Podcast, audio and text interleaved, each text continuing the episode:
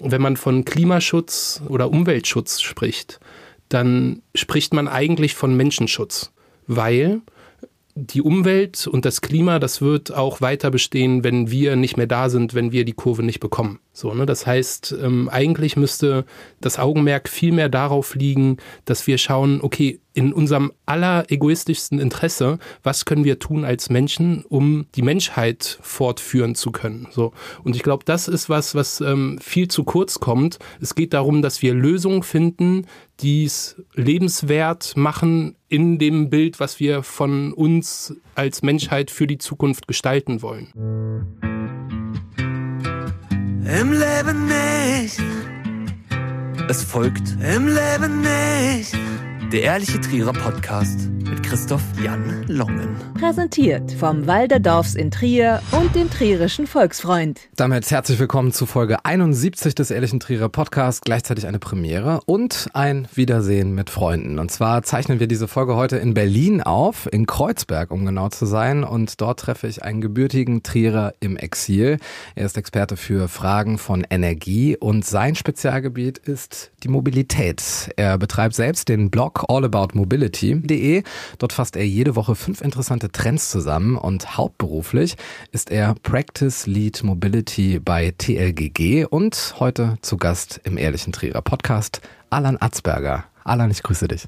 Hey, freut mich. Mega, dass wir uns äh, hier sehen. Haben uns, glaube ich, 20 oder 25 Jahre nicht mehr gesehen. Äh, müssen wir nochmal nachrechnen, wann das war. Aber wir waren mal, ich glaube, das ist kein Geheimnis, wir waren mal quasi Nachbarn ähm, und sind jetzt wissen es alle. Ja, und sind im schönen Trier Süd gemeinsam aufgewachsen. Das war eine wilde Zeit. Ja, was man so wildes macht mit zehn im Hubert-Neuerburg-Gebiet, wenn man nicht gerade in der Straßenfußballmannschaft spielt. Den Bolzplatz, den äh, es ja tatsächlich heute noch. Gibt ja. neue Tore mit Netz. Hat sich also was getan, hat ja damals gefehlt. Und damals, wenn ich mich so zurückerinnere, hat äh, dein Vater auch schon mal mitgespielt hin und wieder und war auch politisch aktiv in einer Richtung, die damals total neu war, revolutionär. Wenn du dich zurückerinnerst, äh, was hat er dir da damals vorgelebt und vielleicht auch ein Stück weit geprägt. Ähm, das stimmt. Also mein Vater, muss man dazu wissen, ähm, ist sehr jung Vater geworden. Das heißt, ja, der hatte auch Lust, als wir irgendwie Kinder und Jugendliche waren, äh, irgendwie mitzumachen und, äh, und dabei zu sein. Und war aber tatsächlich auch politisch äh, aktiv und zwar bei den Trierer Grünen. Damit bin ich quasi mehr oder weniger aufgewachsen und das muss man jetzt auch dazu sagen, zu einer Zeit, als Grün äh, tatsächlich noch so ein bisschen exotisch war und äh, tatsächlich auch noch nicht so in der breiten Masse angekommen war. Wie sah das aus im Alltag damals? Das sah im Alltag äh, so aus, dass äh, all meine Freunde, ähm, beziehungsweise alle Eltern meiner Freunde irgendwie ein Auto hatten äh, und er ein klappriges Fahrrad. Also anti-autoritär. Anti-Auto ähm, äh, durch und durch und ähm, es wird auch kolportiert, ähm, dass er tatsächlich hochemotional war, als mein erstes Wort als Baby, als Kleinkind dann äh, nicht äh, Papa oder Mama, sondern Auto war. Das war dann natürlich nicht. Äh, was so gemeinsam? das war dann nicht so gewollt. Lieber hm, hätte es dann irgendwie Fahrrad oder ähm, Zug sein sollen, aber ähm, so war das halt. Und wie sah da der Alltag so aus, wo du sagst im Rückblicken, das hat sich damals schon unterschieden und ist vielleicht erst heute Normalität geworden? Ich glaube, was vor allen Dingen geformt hat und geprägt hat, waren die Diskussionen, die wir führen konnten. So, ähm, das heißt, damals in den, ja, muss man sagen, 90er Jahren ähm, hat er dann schon irgendwie am Abendbrottisch ähm, von dem Sternverkehr der Busse äh, erzählt, dass das irgendwie Sinn macht, die so zu organisieren und hat von irgendwelchen Abfallthemen gesprochen, die er da. Damals konnte man noch gar keinen Müll trennen, ne? Weiß ich gar nicht ganz genau, wann das angefangen hat, aber das waren tatsächlich so die Themen kommunale Müllentsorgung und so weiter und so fort, ähm, die man da immer so gehört hat. Ähm, und von daher, glaube ich, war das schon ähm, ein Stück weit prägend. Aber was ich tatsächlich auch ähm, spannend fand, war ähm, so im Austausch mit Schülern, Schülerinnen, Freunden und so weiter und so fort ähm, zu sehen, dass es da halt unterschiedliche Perspektiven und Werte gibt. Und das hat, glaube ich, in der frühen Jugend auf jeden Fall mitgeprägt und geformt. Ausgestattet mit diesem Wertegerüst hast du das quasi auch zu deinem Beruf gemacht. Welche Etappen hast du denn da zurückgelegt nach der Schule? Also nach der Schule habe ich eine relativ klassische Etappe hingelegt und war erstmal ein Jahr in Australien. Ne? Work and Travel. Genau, um mich quasi von den Strapazen des Schullebens äh, zu belohnen. Rückblickend ein bisschen äh, skurril, aber äh, war auf jeden Fall eine, eine gute Zeit. Und dann habe ich im Anschluss ein Studium gemacht. Dazu muss man sagen, in der Zwischenzeit war ich dann auch schon äh, nach Berlin gezogen. Also ich war mit 16 genau mit meiner Mutter, meinem Bruder und dem Partner meiner Mutter nach Berlin gezogen, um dann hier auch dann das Abitur zu machen und ähm, habe dann hier in Berlin und Paris studiert und zwar internationales Management. Und da ist auch noch eine kleine Richtigstellung. Ich bin gar nicht gebürtiger Trierer, sondern bin in Trier aufgewachsen, aber gebürtig komme ich tatsächlich aus Frankreich. Also bin so mit so einem deutsch-französischen kulturellen Rucksack quasi aufgewachsen. Was war da jetzt für dich so während des äh, Studiums und der Zeit danach äh, wegweisend für das, was du heute machst? Was ich gelernt habe im Studium, äh, dadurch, dass das in Berlin und in Paris stattgefunden hat, war wirklich so ein hohes Maß an Autonomie, also sich zu organisieren. Ne? Es fängt dann an mit, okay, wo finde ich jetzt eine, eine Studentenzimmer in, äh, in Paris, was ja nicht immer so super erschwinglich ist, wie man weiß. Aber was ich dort auch vor allen Dingen besonders prägend fand, war die Zeit der Diplomarbeit, die ich da geschrieben habe, wo ich einen Vergleich der erneuerbaren Energien in Deutschland und in Frankreich ähm, ge geschrieben habe. Es ging um vor allen Dingen eine Potenzialanalyse beziehungsweise um zu vergleichen oder zu verstehen, warum damals 2010 war das, warum ähm, die erneuerbaren Energien, vor allen Dingen Photovoltaik, äh, in Deutschland so stark äh, im Kommen waren und in Frankreich, wo ja teilweise dann auch deutlich mehr die Sonne scheint, zum Beispiel in Südfrankreich, wo auch Teil meiner Familie lebt, ähm, diese PV-Technologie nicht so richtig durchgestochen hat.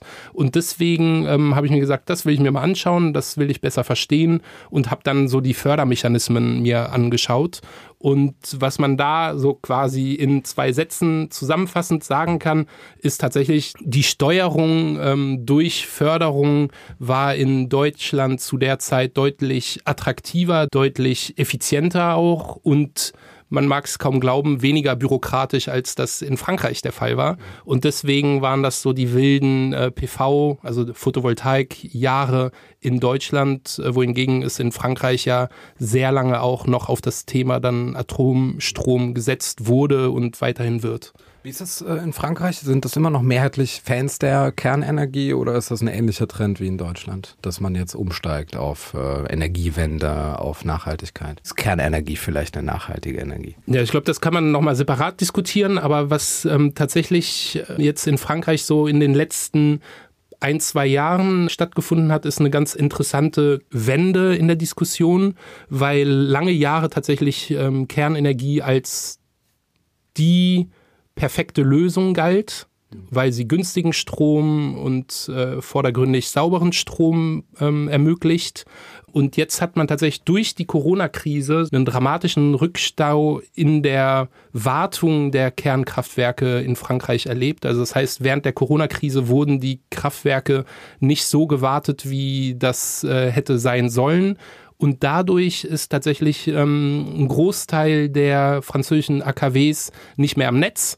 Und dadurch entsteht quasi jetzt äh, eine Riesendiskussion, ob Atomkraft in Frankreich noch das Mittel der Wahl ist oder ob man da nicht auch auf andere Energieträger setzen kann und soll und muss. Also wenn wir jetzt Dunkelflaute haben und jetzt es dunkel ist und kein Wind weht, sind wir ja schon ein bisschen auf französische Kernenergie auch angewiesen, ne?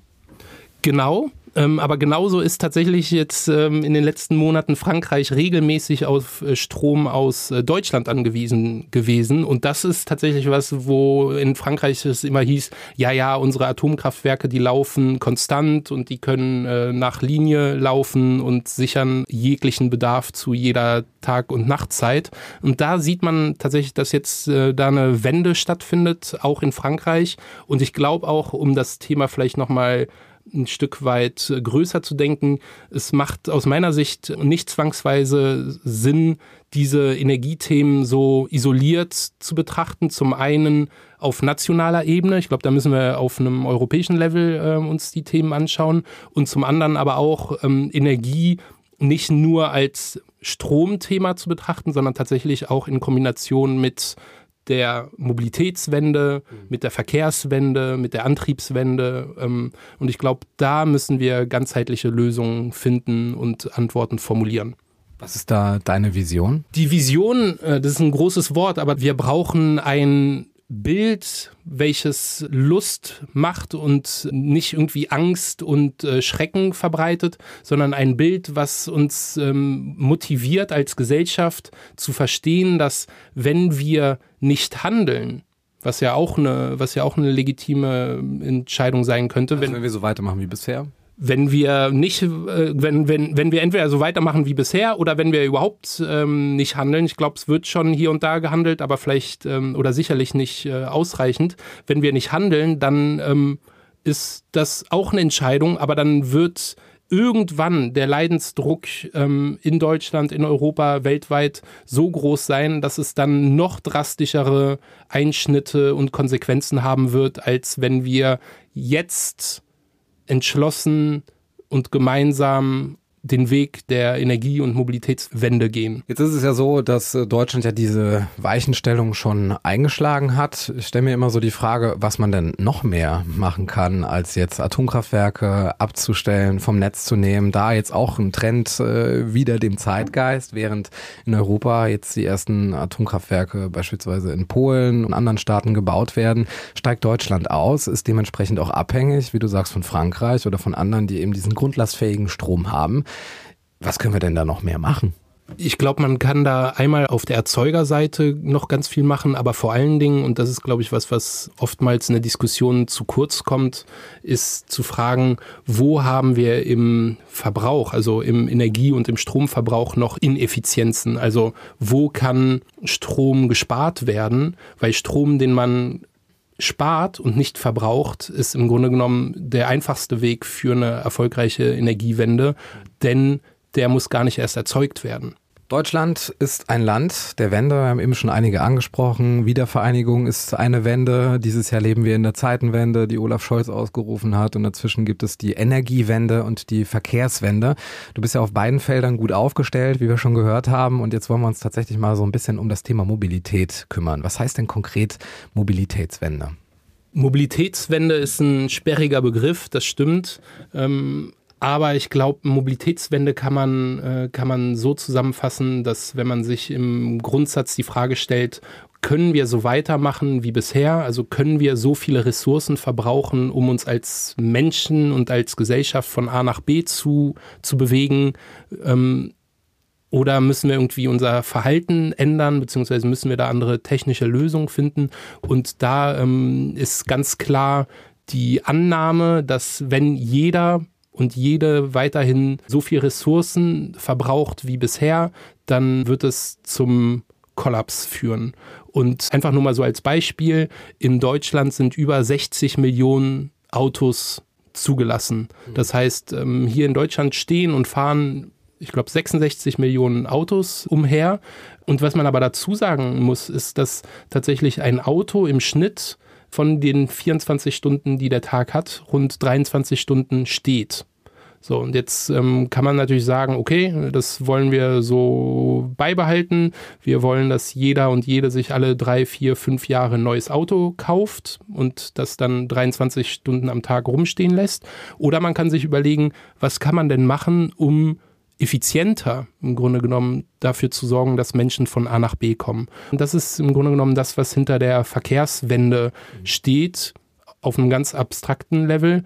Und dann gibt es natürlich noch so Themen wie eine Antriebswende, ja, also sprich die Frage nach der Elektrifizierung von Mobilität, aber auch eine Frage von Teilbarkeit von Mobilität. Ja, also zu sagen, was muss denn geschehen, damit der ÖPNV attraktiver wird? Was muss denn geschehen, damit irgendwie Carsharing und geteilte Mobilität besser funktioniert? Was muss geschehen auch, damit individuelles Fahrradfahren attraktiver wird, ähm, als es aktuell ist? Und das ist äh, subsumiert in dem Bereich ähm, Verkehrswende.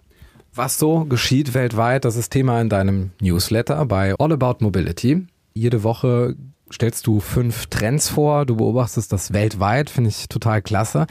Welche drei Ideen sind denn deiner Meinung nach tatsächlich gescheitert, weil sie entweder nicht realisierbar waren oder die Menschen einfach äh, das Ganze nicht angenommen haben? Gibt es so drei Dinge, wo du ein bisschen enttäuscht gewesen bist? Ach, schade, das hätte ja auch klappen können. Es gibt immer wieder spannende Vorhaben im Bereich der, der Mobilität. Ja, wenn wir uns ähm, die Zukunftsszenarien, glaube ich, der letzten 100 Jahre anschauen, also wenn wir uns mal anschauen, wie sich Menschen im Jahr 1950 das Jahr 2000 vorgestellt haben, dann wird ganz sicherlich irgendwie das Thema fliegende Autos äh, ein relevantes Thema gewesen sein. Ja, das haben sich Menschen schon ähm, ja, ja seit 100 Jahren gewünscht, dass es fliegende Autos äh, geben wird. Ich habe da noch meine Zweifel, ob das tatsächlich äh, in naher Zukunft äh, kommen wird. Aber jetzt, um es ein bisschen alltagstauglicher und ein bisschen praktischer zu machen, ähm, gibt es tagtäglich eigentlich Unternehmer, Unternehmerinnen, Macher, Macherinnen, die versuchen, Mobilität neu zu denken und neu zu gehen. Ich habe, bevor ich jetzt bei TLGG angefangen habe, war ich drei Jahre lang bei Movil, einem Corporate Startup aus dem Hause BMW und Daimler tätig. Und da haben wir versucht, zum Beispiel unterschiedliche Mobilitätsformen in einer App buchbar zu machen. Mhm.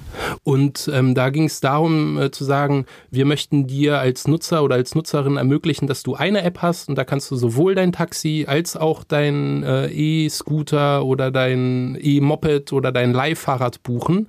Und jedem, dem man die Idee erzählt und erklärt, versteht total irgendwie den Sinn dahinter. Und trotzdem war es sehr herausfordernd, da die unterschiedlichen Mobilitätsanbieter an einen Tisch zu bekommen und zu sagen, hier, lass dich doch äh, integrieren.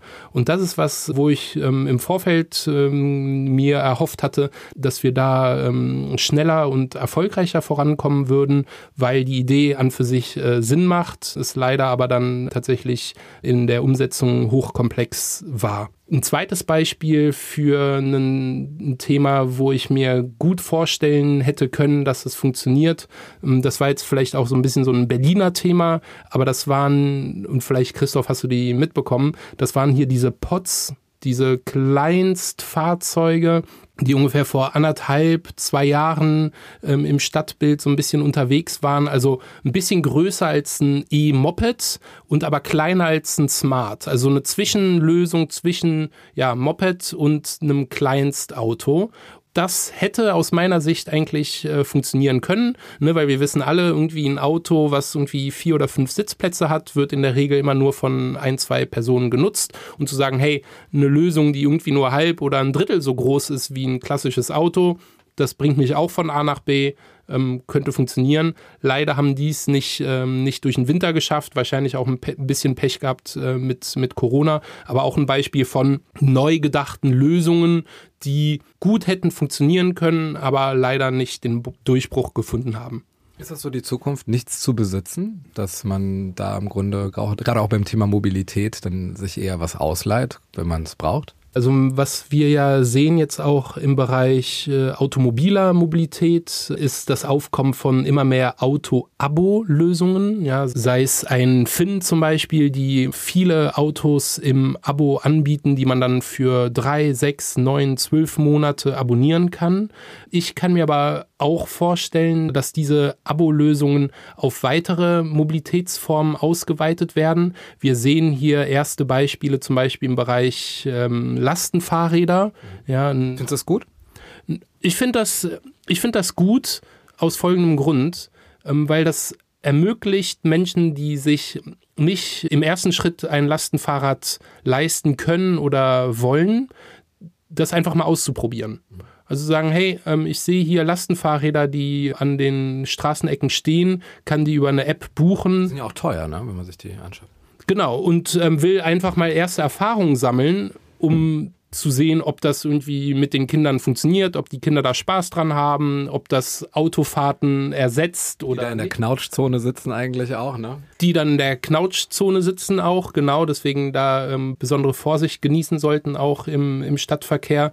Aber ich glaube, das ist ein guter Einstieg, um einfach mal Menschen die Möglichkeit zu geben, zu sagen, hey, ich will mir jetzt nicht ein Lastenfahrrad kaufen, weil ich da noch keine Berührungspunkte hatte und bin jetzt auch nicht bereit, da irgendwie 5, 7 oder 10.000 Euro für auszugeben. Aber hey, ich buche mir das mal per App und äh, kann dann damit äh, eine halbe Stunde durch den Kiez fahren und mal vielleicht irgendwie auch zum Supermarkt und gucken, wie viel passt denn tatsächlich jetzt in dieses Lastenfahrrad rein oder muss es trotzdem irgendwie dann der Einkauf mit dem Auto sein. Und ich glaube, so niedrigschwellige Angebote, die es einem ermöglichen, einfach mal neue Dinge auszuprobieren, das ist ganz wichtig.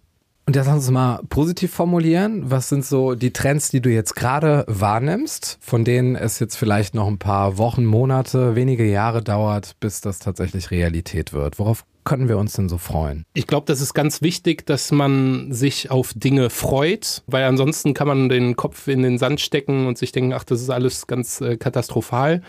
Ähm, just gestern habe ich äh, gelesen, dass ein Berliner Startup, die heißen Vay, also V-A-Y, die haben jetzt die Erlaubnis bekommen für Teledriving. Also das heißt, die haben eine Technologie entwickelt, mit der sie Autos fernsteuern können. Mhm. Ja, also das heißt, ähm, die werden jetzt äh, in Hamburg, da haben sie die Erlaubnis bekommen, werden sie Autos mit Telematik ausstatten und ähm, dann quasi über eine Fernverbindung fernsteuern können. Das heißt, da sitzen dann tatsächlich nicht mehr Fahrer und Fahrerinnen am äh, Fahrersitz. Sondern nur Passagiere sondern da sitzen dann Passagiere im Auto und diese ferngesteuerten Autos werden dann aus einer, einer zentralen äh, Stelle quasi gesteuert.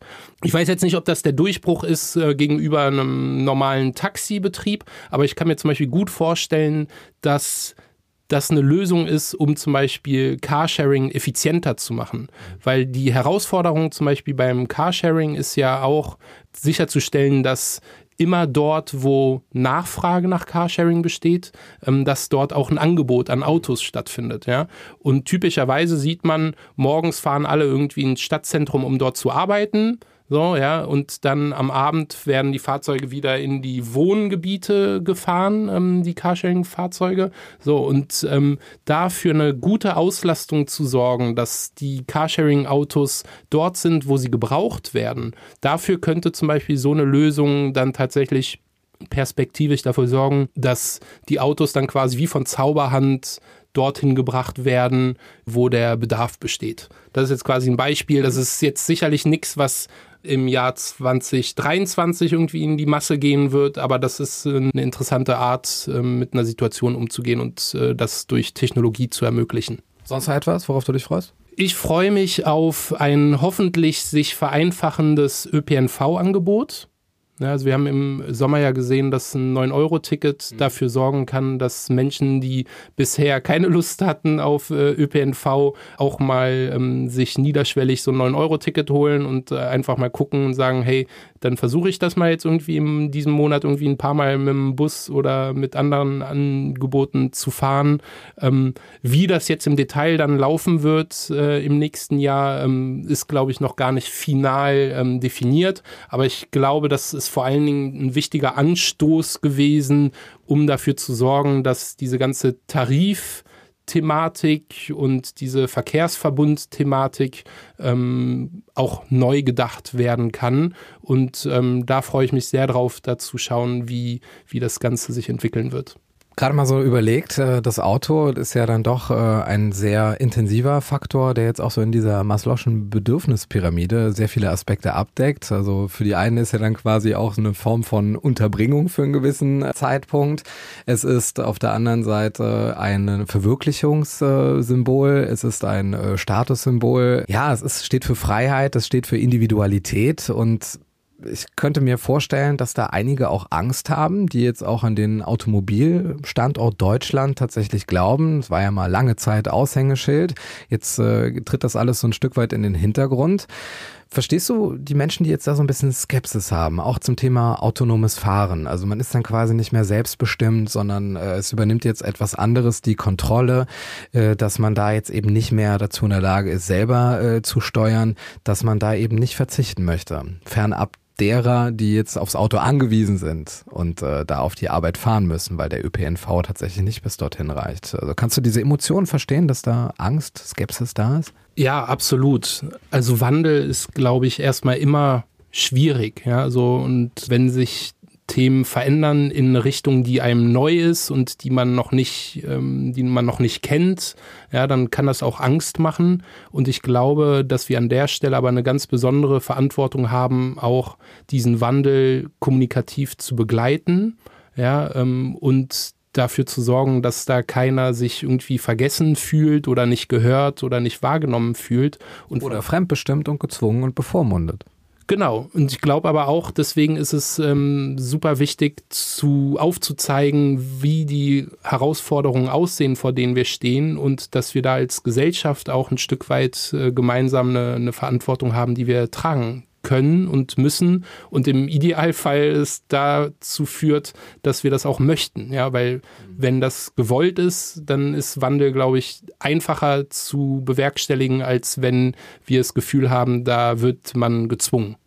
Nachhaltigkeit und Investieren sind ja miteinander verwandt. Investieren heißt ja, man nimmt ein schlechteres Heute in Kauf für ein besseres Morgen. Und solange man das tut, ist man ja tatsächlich Investor in seinem Leben. Und da kommt ja die Politik ins Spiel und sagt, ja, wir müssen uns alle ein bisschen einschränken. Wir müssen auf diese Lösungen, wie du sie jetzt teilweise schon skizziert hast, setzen. Sonst gibt es den äh, Klimakollaps, die große Katastrophe. Und da sind wir schon wieder bei der ersten Stufe der Bedürfnispyramide, weil dann funktioniert dann gar nichts mehr. Fällt es dann nicht besonders schwer, Menschen, die jetzt gerade gerne im Heute leben, die jetzt heute genießen wollen, davon zu überzeugen, dass es dann auch einen Morgen gibt nach dieser Lesart. Ich glaube, das ist die riesen, riesen äh, Herausforderung, vor der wir stehen, dieses Gefühl ähm, nicht entstehen zu lassen, dass man gezwungen wird, sondern eher ein Gefühl zu schaffen von, lass uns auch überlegen, wie es irgendwie zukünftigen Generationen gehen soll, unseren Kindern und den Kindern unserer Kinder. Und ich glaube, da kommunikativ die Leute abzuholen, ist super schwierig, ja, weil die Herausforderungen sind enorm. Ich kann aber auch verstehen, wenn Menschen sagen, hey Leute, das ist mir zu kompliziert und zu dramatisch und zu komplex und ich will nicht jeden Tag, den ganzen Tag irgendwie hören, dass die Welt untergeht. Mhm. Und auch da müssen wir oder wäre es wünschenswert, wenn, wenn wir es schaffen, trotzdem diese Menschen als Teil der Diskussion gewinnen zu können und ähm, zu vermeiden, dass Menschen sich da irgendwie ausgeschlossen oder nicht gehört oder nicht, äh, nicht gesehen fühlen. Einige sagen ja, wir haben jetzt den CO2-Ausstoß, der jetzt für die äh, Katastrophe, die uns bevorsteht, ja dann maßgeblich äh, verantwortlich ist. Deutschland ist für zwei Prozent CO2-Ausstoß zuständig, macht hier weltweit mehr oder weniger einen Alleingang, munkeln manche Kritiker, dass man sich jetzt hier einschränkt, während andere Staaten wie Indien und China äh, ihren Schwellenländerstatus dazu nutzen, um dann auch weiterhin auf äh, Und andere fossile Brennstoffe zu sehen. Der Preis für die Maßnahmen ist ja in Deutschland nach Meinung vieler eben auch die wirtschaftliche Stärke. Wie siehst du das? Also wird es jetzt erstmal ein paar bittere Jahre geben, bevor es dann wieder richtig losgeht? Sind wir überhaupt innovativ so stark, dass wir uns jetzt von unseren bewährten Strukturen, unserem Energieerzeugungsverhalten lösen können, dass wir da einen Weg einschlagen, wo Deutschland theoretisch dann auch Recht bekommt und an der Spitze steht, was jetzt Innovationen und äh, klimafreundliches Handeln anbetrifft? Das ist eine, das ist eine sehr gute Frage und ich glaube, dass da sind ein paar Aspekte, die, die wichtig und die, die dringend sind. Ähm, zum einen, ja, ähm, ist Deutschland, ähm, ich sag mal in Klammern nur oder in Anführungszeichen nur für zwei Prozent der CO2-Emissionen ähm, zuständig. Das ist richtig. Was man in der Betrachtung aber auch nicht vergessen sollte, ist der Punkt, dass, äh, wenn man sich historisch anschaut, wie viel CO2 Deutschland verantwortet, dann sind das weit mehr als die zwei Prozent. Das heißt, wenn man sich jetzt wirklich auf einem Zeitstrahl anschaut, wie sich das Ganze entwickelt hat, dann haben die westlichen Länder da eine, eine höhere Verantwortung zu tragen als, ähm, als andere. Das ist, glaube ich, ähm, nochmal wichtig, das hervorzuheben. Dann dieses Narrativ vom Alleingang sehe ich nicht so. Ähm, just ein konkretes Beispiel in den letzten Tagen, also wir sprechen jetzt hier Ende Dezember ähm, 2022, hat in Kanada, in Montreal, die COP stattgefunden, wo sich 196 Länder darauf geeinigt haben, sich einzusetzen für Artenschutz und Naturschutz ähm, zu sorgen. Sprich, 30 Prozent der weltweiten Flächen sollen geschützt werden. Ja, also da sollen die, die Tiere und die, die Artenvielfalt geschützt werden. Und solche Einigungen ja, funktionieren natürlich nicht, wenn ein Land sagt, hey, wir machen das jetzt, sei es Deutschland oder China oder wer auch immer, sondern das funktioniert nur, wenn alle gemeinsam ähm, sich dahinstellen und sich auf diese Ziele committen. Und ich glaube, dass aus solchen wegweisenden Entscheidungen, wie jetzt zum Beispiel dieser COP in Kanada, ganz viel Wandel entstehen kann und auch wird. So. Im Gegensatz zu dem in Ägypten. Im Gegensatz zu dem in Ägypten, wo tatsächlich berechtigterweise aus meiner Sicht man auch sagen kann, dass da wenig passiert ist. Mhm. Außerdem finde ich das Narrativ von wir müssen uns einschränken und so weiter und so fort regelmäßig auch schwierig, weil was man an der Situation, vor der wir jetzt stehen, auch sehen könnte, wäre eine Riesenchance. Also wenn wir es als äh, als Deutschland oder als europäische Gemeinschaft schaffen, zu zeigen, hey, wir haben hier Lösungen entwickelt, die dazu führen, dass Wohlstand gesichert wird und trotzdem aber eine Zukunftsfähigkeit besteht. Wenn wir das schaffen, ja, dann können wir da auch als Vorbilder und äh, sicherlich auch als gestärkte Länder oder Regionen hervorgehen. Und ähm, das von dir angesprochene Beispiel von Deutschland ist quasi ein Automotive-Land oder ein Automobilland, ist total richtig. Aber was wäre denn wenn Deutschland in 30 Jahren als der Vorreiter gilt, der es geschafft hat, zum Beispiel die Welt dahingehend zu verändern, dass hier Lösungen entwickelt wurden, die für eine Energiewende ähm, grundlegend und fundamental wichtig waren oder die ähm, hier in, als Lösung für eine, eine Verkehrswende entwickelt wurden. Die Forderung wird ja regelmäßig äh, auch artikuliert. Äh, die Bewegung hat ja auch einen sehr aktiven Arm, der sich tatsächlich äh, in Form der letzten Generation auf die Straße klebt und eigentlich auch Mobilität einschränkt. Wie stehst du dazu?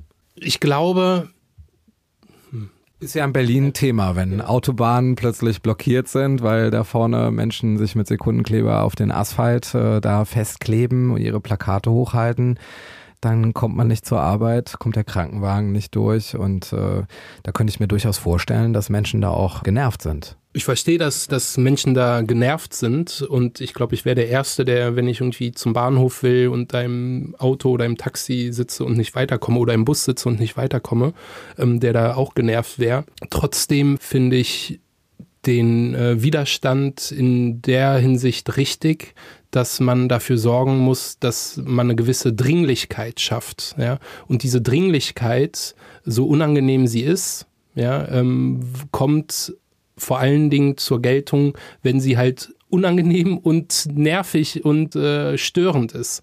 Und ich glaube, dass es trotz alledem wichtig ist, dass ähm, man die jüngeren Generationen, und da würde ich mich jetzt auch mit einschließen, dass man die hört und dass man da tatsächlich auch es schafft, in einen Dialog zu kommen.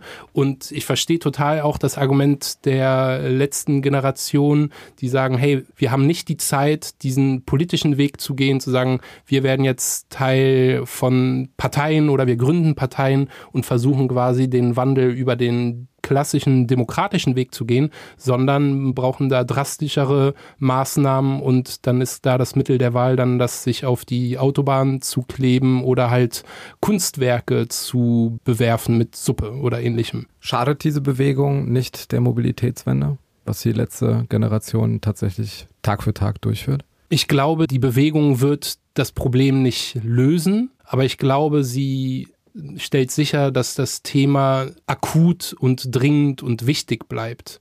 Und trotzdem muss dann der Wandel, der, ähm, der bevorsteht, muss natürlich über den, ich sag mal, den geordneten demokratischen Weg gehen.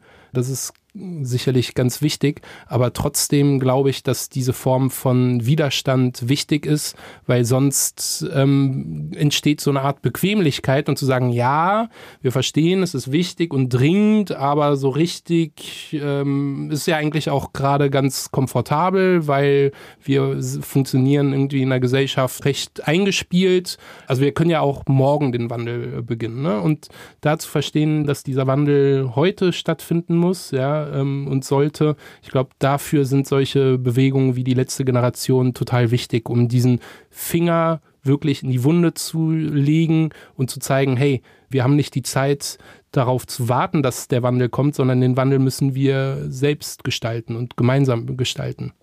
Gerade in dem Zusammenhang mit den Kunstzerstörungen kam ja dieses Zitat auf, dass die Mitglieder der letzten Generation dann auch gesagt haben, ihr zerstört uns unsere Zukunft, wir zerstören euch eure Vergangenheit. Ist das äh, moralisch wirklich so vertretbar? Moralisch das jetzt betrachten, weiß ich nicht, ob das, also zum einen ist mein Verständnis, dass die Kunst ja vor allem diese ganz wunderbar wertvollen Kunstwerke alle geschützt sind. Das heißt, äh, wenn da irgendwie Tomatensauce drauf landet, dann landet das im Wesentlichen auf einer Glasscheibe. So, es geht an der Stelle vor allen Dingen ja um die Symbolik und darum sicherzustellen, dass der Diskurs und die Diskussion und die Dringlichkeit verstanden wird.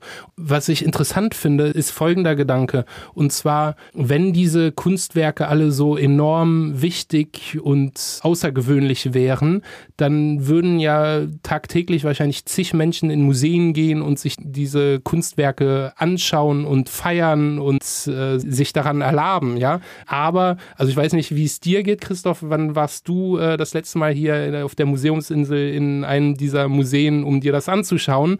Äh, ich verstehe den Wert in dieser Kunst, ja, und ich finde das jedes Mal wieder wunderbar, wenn man Kunst so erleben kann. Aber der absolute Wert in Hunderten von Millionen Euro, der ist ja ein, der ist ja ein virtueller Wert. In, also, weißt du, was ich meine? Du redest es schön, Alan.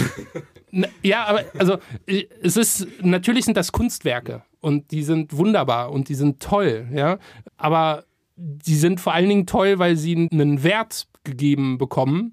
Und ähm, ich bin ganz ehrlich gesagt super erstaunt darüber, dass das so ein erfolgreiches Mittel ist, um da diesen Aufruhr und diese mediale Brisanz dann quasi zu schaffen. Also von daher finde ich es ehrlich gesagt super smart von der letzten Generation, dass die da diesen Weg gefunden haben. Also Wareneinsatz 1,29 Euro für Tomatensauce und schwupps ist man das Thema des Tages. Schauen wir uns mal die Forderungen an. Es geht ja da im Wesentlichen um zwei Aspekte. Zum einen das 9-Euro-Ticket langfristig einzuführen und zum anderen Tempo 100 auf deutschen Autobahnen. Letzteres hat ja die evangelische Kirche in Deutschland ja schon ihrer Flotte verordnet. Inwieweit sind das denn so wirklich bahnbrechende Schritte, mit denen jetzt die Welt gerettet werden kann? Ja, ist eine sehr gute Frage. Und ich glaube, allen ist klar, dass diese zwei Maßnahmen, also das 9-Euro-Ticket und das Tempo 100, nicht die Probleme dieser Welt lösen wird. Aber ich glaube, es sind gute Symbole für ein Anerkennen, dass ein Wandel nötig ist. Ja, und äh, wenn wir nicht bereit sind, als Gesellschaft zu sagen, ein gut ausgebauter ÖPNV kostet 9 Euro im Monat, ähm, wenn wir nicht bereit sind, diesen Weg und diesen Schritt zu gehen, ich glaube, dann ist es ein Stück weit auch äh, illusorisch zu glauben, dass wir den Wandel, der noch viel dramatischer und noch viel relevanter sein wird, dass wir das schaffen werden. Aber glaubst du, dass dann Schluss wäre, wenn die Bundesregierung beschließen würde, okay, wir machen jetzt statt dem 29-Euro-Ticket, was ja jetzt in manchen Bundesländern eingeführt wird, machen wir jetzt das 9-Euro-Ticket bundesweit und in Deutschland gibt es Tempo 100. Würde das dann diese letzte Generation besänftigen? Ich glaube, das wäre von der Symbolwirkung her wäre das wichtig, zu zeigen, dass ähm, das Wandel möglich ist, ähm, auch durch Widerstand wie jetzt zum Beispiel diese letzte Generation. Ich würde fast hoffen, dass das dann nicht das Ende der Forderung ist, weil, wie gesagt, mit diesen zwei Maßnahmen, Tempo 100 und einem 9-Euro-Ticket, wird es nicht getan sein. Und das wissen wir alle, dass das nicht das Ende der Diskussion sein kann. Also von daher finde ich es gut, konkrete Forderungen aufzustellen. Aber ich glaube, es muss allen klar sein, dass das nicht die Lösung für die Herausforderungen sind. Nichtsdestotrotz haben wir jetzt auch einen schönen Übergang mit dem 9-Euro-Ticket zu einem anderen Thema, und zwar die Deutsche Bahn und ihre Mitbewerber auf der Schiene.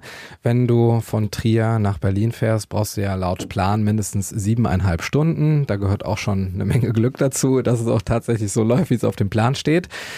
Glaubst du, das geht in Zukunft schneller?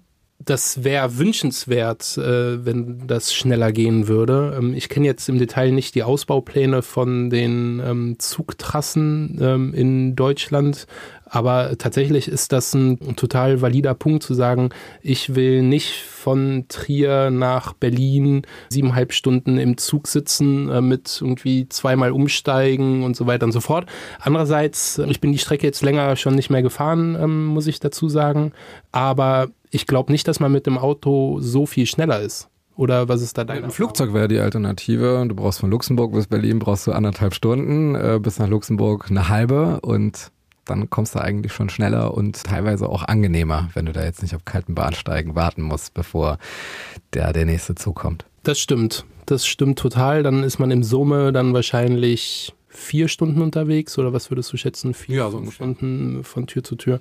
Ja, also ich glaube, da sitzen wir hier beide ähm, im gleichen Abteil. Im gleichen Abteil und sind einer Meinung, dass Bahnfahren ähm, dass das noch komfortabler und noch schneller gehen sollte. Ja, muss dir mal vorstellen, vor einigen Wochen wurde ja in Trier ein ICE gesichtet. Das war schon so eine richtige Sensation, wie so eine seltene Tierart, die schon vor tausend Jahren ausgestorben ist. 2014 ist ja der letzte Intercity in Trier abgefahren, drei Jahre vorher der letzte ICE, tatsächlich auch nach Berlin.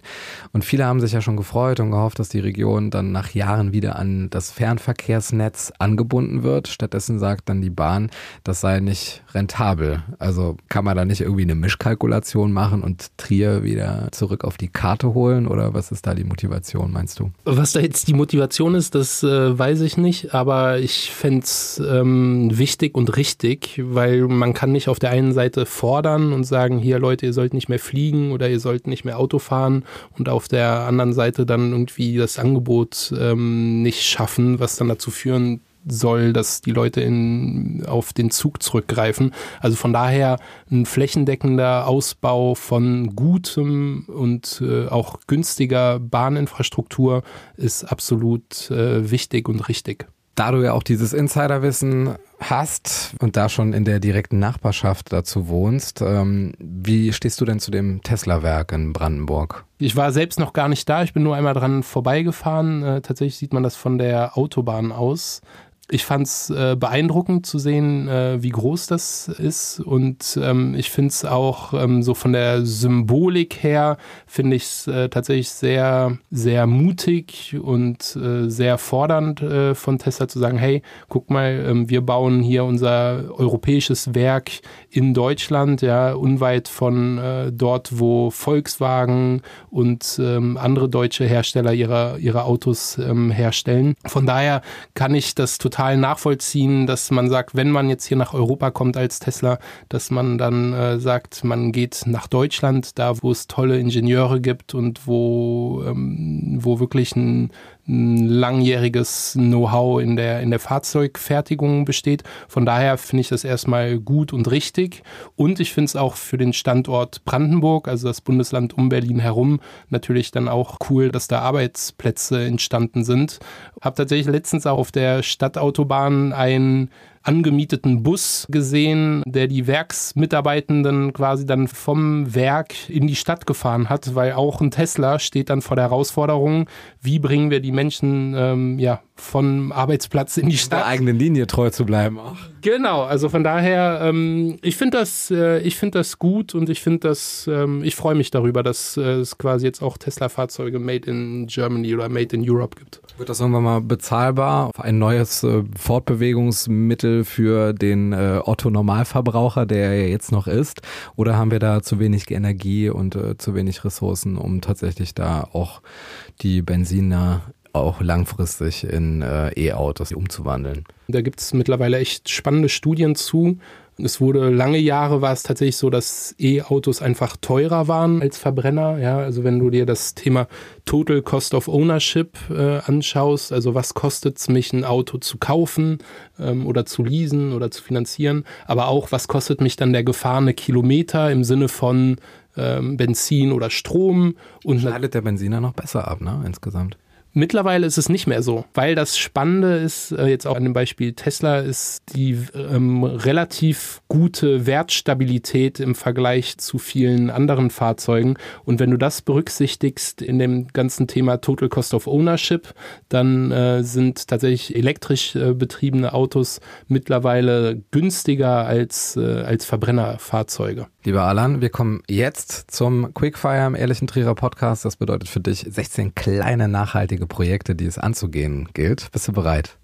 Sowas von. Eine Frage muss ich voranstellen. Wann warst du das letzte Mal in Trier? Das ist leider schon wirklich lange her. Ähm, ich würde schätzen gut zehn Jahre. Also von daher jetzt die neuesten Entwicklungen in Trier ähm, habe ich äh, quasi nur per Hörensagen mitbekommen, aber ich bin auf die Fragen gespannt. Dann bleiben wir beim Hören sagen. Deine drei Lieblingswörter auf Trierisch.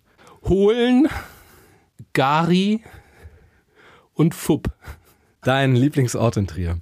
war mein Zuhause und war äh, meine Grundschule, fand ich klasse, also die Matthias Grundschule und mein Lieb aktuell würde ich wahrscheinlich am allerliebsten mal wieder ins Asterix gehen. Dein Trierer Lieblingsgericht. Fietz. Wie oft warst du in deinem Leben schon auf der Porta Nigra? Ich würde schätzen zwei oder dreimal. Das letzte Konzert, das du besucht hast. War hier in Berlin, würde ich sagen, äh, Megalo. Deine Trierer Lieblingsgastronomie hattest du schon genannt? das Asterix, ähm, weil da konnten wir als Kinder immer regelmäßig irgendwie uns unsere Pasta und Pizza selbst zusammen konfigurieren. Ich weiß nicht, ob es das immer noch gibt, diesen Zettel, wo man dann so kleine Haken setzt. Das fanden wir immer hochspannend. Trier ist liebenswert, weil? Weil es einen schönen Kern hat als Stadt und was ich auch immer toll fand, war, dass Menschen gerne aus Trier kamen und ähm, sich dafür nicht versteckt haben oder so und von daher, das, äh, das fand ich immer schön. Was ist in Berlin schöner als in Trier? Würde ich sagen, ist so die Vielfalt tatsächlich des kulturellen Angebots. Äh, jetzt ähm, nicht nur die Museen, sondern tatsächlich auch so irgendwie Konzerte und Co. Ähm, gibt es hier noch und nöcher. Ähm, aber was ich äh, an Trier äh, auch äh, besonders schön fand, war so diese, diese Übersichtlichkeit. Wie stehst du zu E-Scootern? finde ich immer mal ganz lustig, damit zu fahren. Ähm, aber ich verstehe schon auch, dass es äh, Menschen gibt, die sich daran stören, dass die äh, ungeordnet äh, rumstehen oder auch rumliegen. Ähm, ja, irgendwie noch recht unentschieden, ob das so der, der große nächste Wurf ist. Was hältst du von Uber? Bin ich recht indifferent. Also ich finde es okay, irgendwie Menschen von A nach B zu bringen wie ein Taxiservice und das zu kombinieren mit irgendwie, wir liefern dir dein Essen aus dem Restaurant, finde ich auch, ist in Ordnung, aber ist jetzt kein Service, den ich irgendwie täglich nutze. Welche drei Bücher haben dich am meisten inspiriert? Jetzt zuletzt habe ich das Buch von Michael Adler gelesen. Menschenschutz ist Umweltschutz. Ähm, das fand ich äh, klasse. Dann habe ich noch das äh, Buch von Juli C.